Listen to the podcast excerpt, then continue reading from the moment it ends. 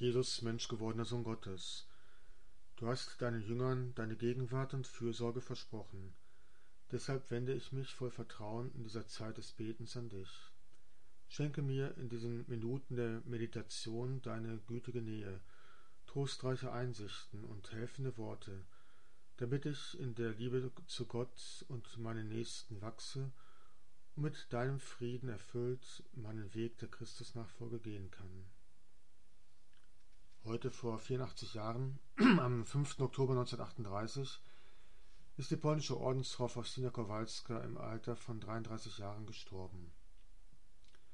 Sie hatte von Gott einen besonderen Auftrag für die Welt übertragen bekommen, die Botschaft seiner Barmherzigkeit zu verkünden in einer Zeit zwischen zwei unbarmherzigen Weltkriegen.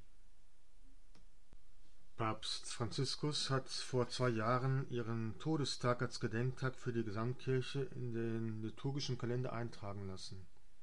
Passend zu ihrem Charisma wurde als Evangelium ein Ausschnitt aus dem elften Kapitel bei Matthäus gewählt. Wir lesen darin In jener Zeit sprach Jesus, ich preise dich, Vater, Herr des Himmels und der Erde, weil du das vor den Weisen und Tugen verborgen und es den Unmündigen offenbart hast.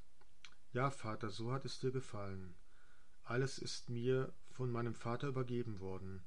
Niemand kennt den Sohn, nur der Vater, und niemand kennt den Sohn, nur der Sohn und der, dem es der Sohn offenbaren will.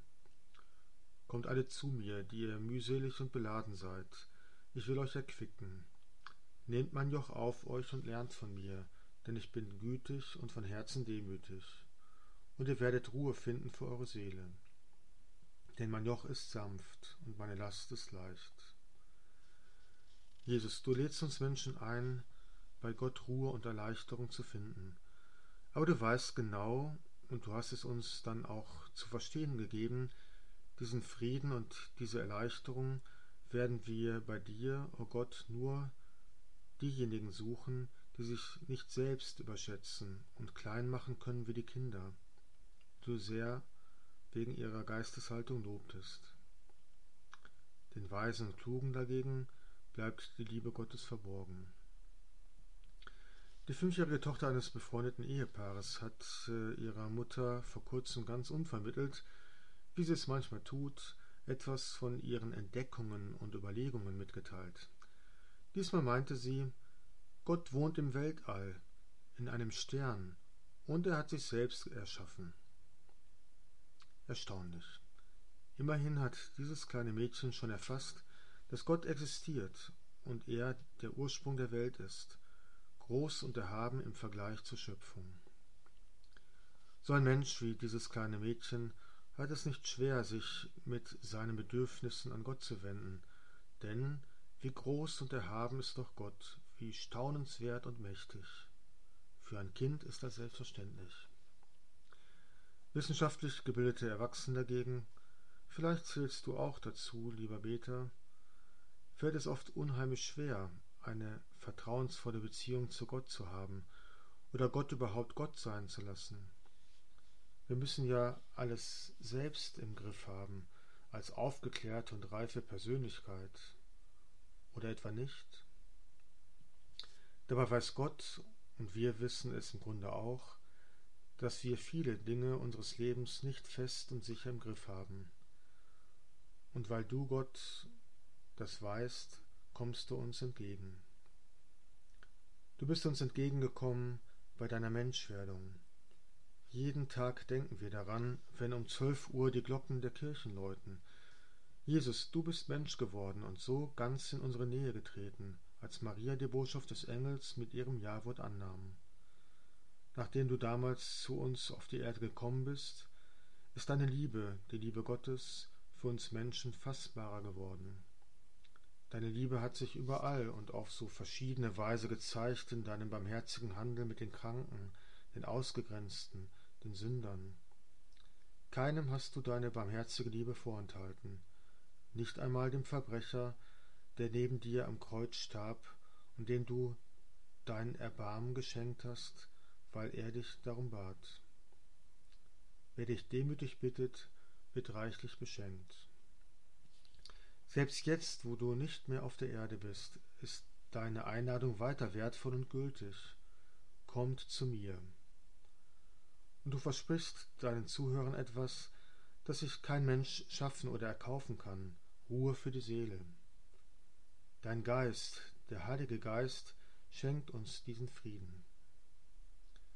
Wie sehr hat sich der gebildete und von vielen Menschen bewunderte Augustinus danach gesehnt und diese Ruhe und diesen Frieden nach vielen Um- und Abwägen dann auch gefunden.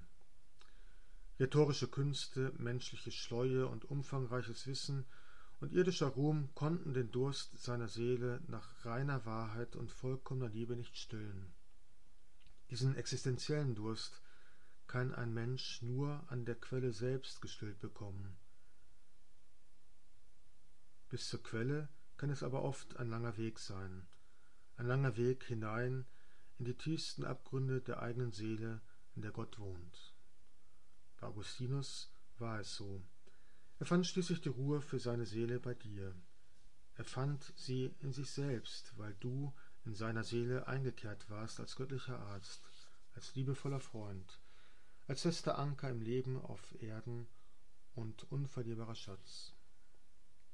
Herr Jesus, wir wollen von dir lernen, das richtige Maß anzunehmen.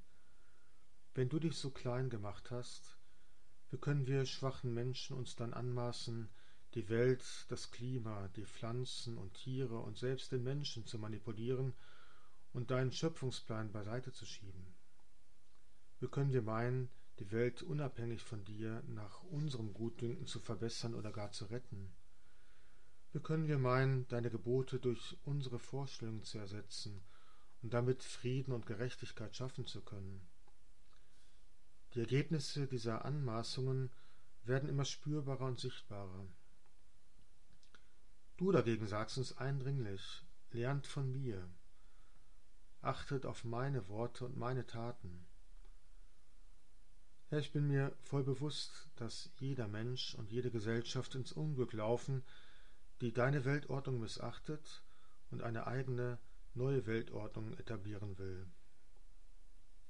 Die Heilige von heute, Faustina Kowalska, schrieb im letzten Jahr ihres Lebens 1938 in ihr Tagebuch Alle Gnaden fließen aus der Barmherzigkeit, und die letzte Stunde ist voller Barmherzigkeit für uns.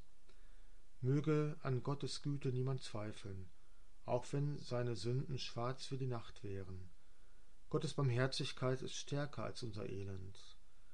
Eines ist notwendig, und zwar, dass der Sünder seine Herzenstür ein wenig für den Strahl der Barmherzigkeit Gottes öffnet. Das Übrige wird dann von Gott erfüllt. So Faustina Kowalska. Ich glaube fest, dass du der Weg zum ewigen Leben bist und die Wahrheit, die mir sichere Orientierung schenkt, dass du Liebe und Barmherzigkeit bist. Mit der heiligen Faustina sage ich dir, Jesus, ich vertraue auf dich. Hilf mir, auf deine Weisungen zu hören und bei dir meine Ruhe und mein Glück zu suchen in dieser unruhigen Zeit mit diesen vielen beunruhigenden Vorkommnissen. Jesus, ich vertraue fest auf dein Wort. Ihr werdet Ruhe finden für eure Seele. Täglich will ich bei dir Zuflucht nehmen im Gebet. Ich danke dir, mein Gott, für die guten Vorsätze, Regungen und Eingebungen, die du mir in dieser Betrachtung geschenkt hast. Ich bitte dich um deine Hilfe, sie zu verwirklichen. Maria, meine unbefleckte Mutter, heiliger Josef, mein Vater und Herr, mein Schutzengel bittet für mich.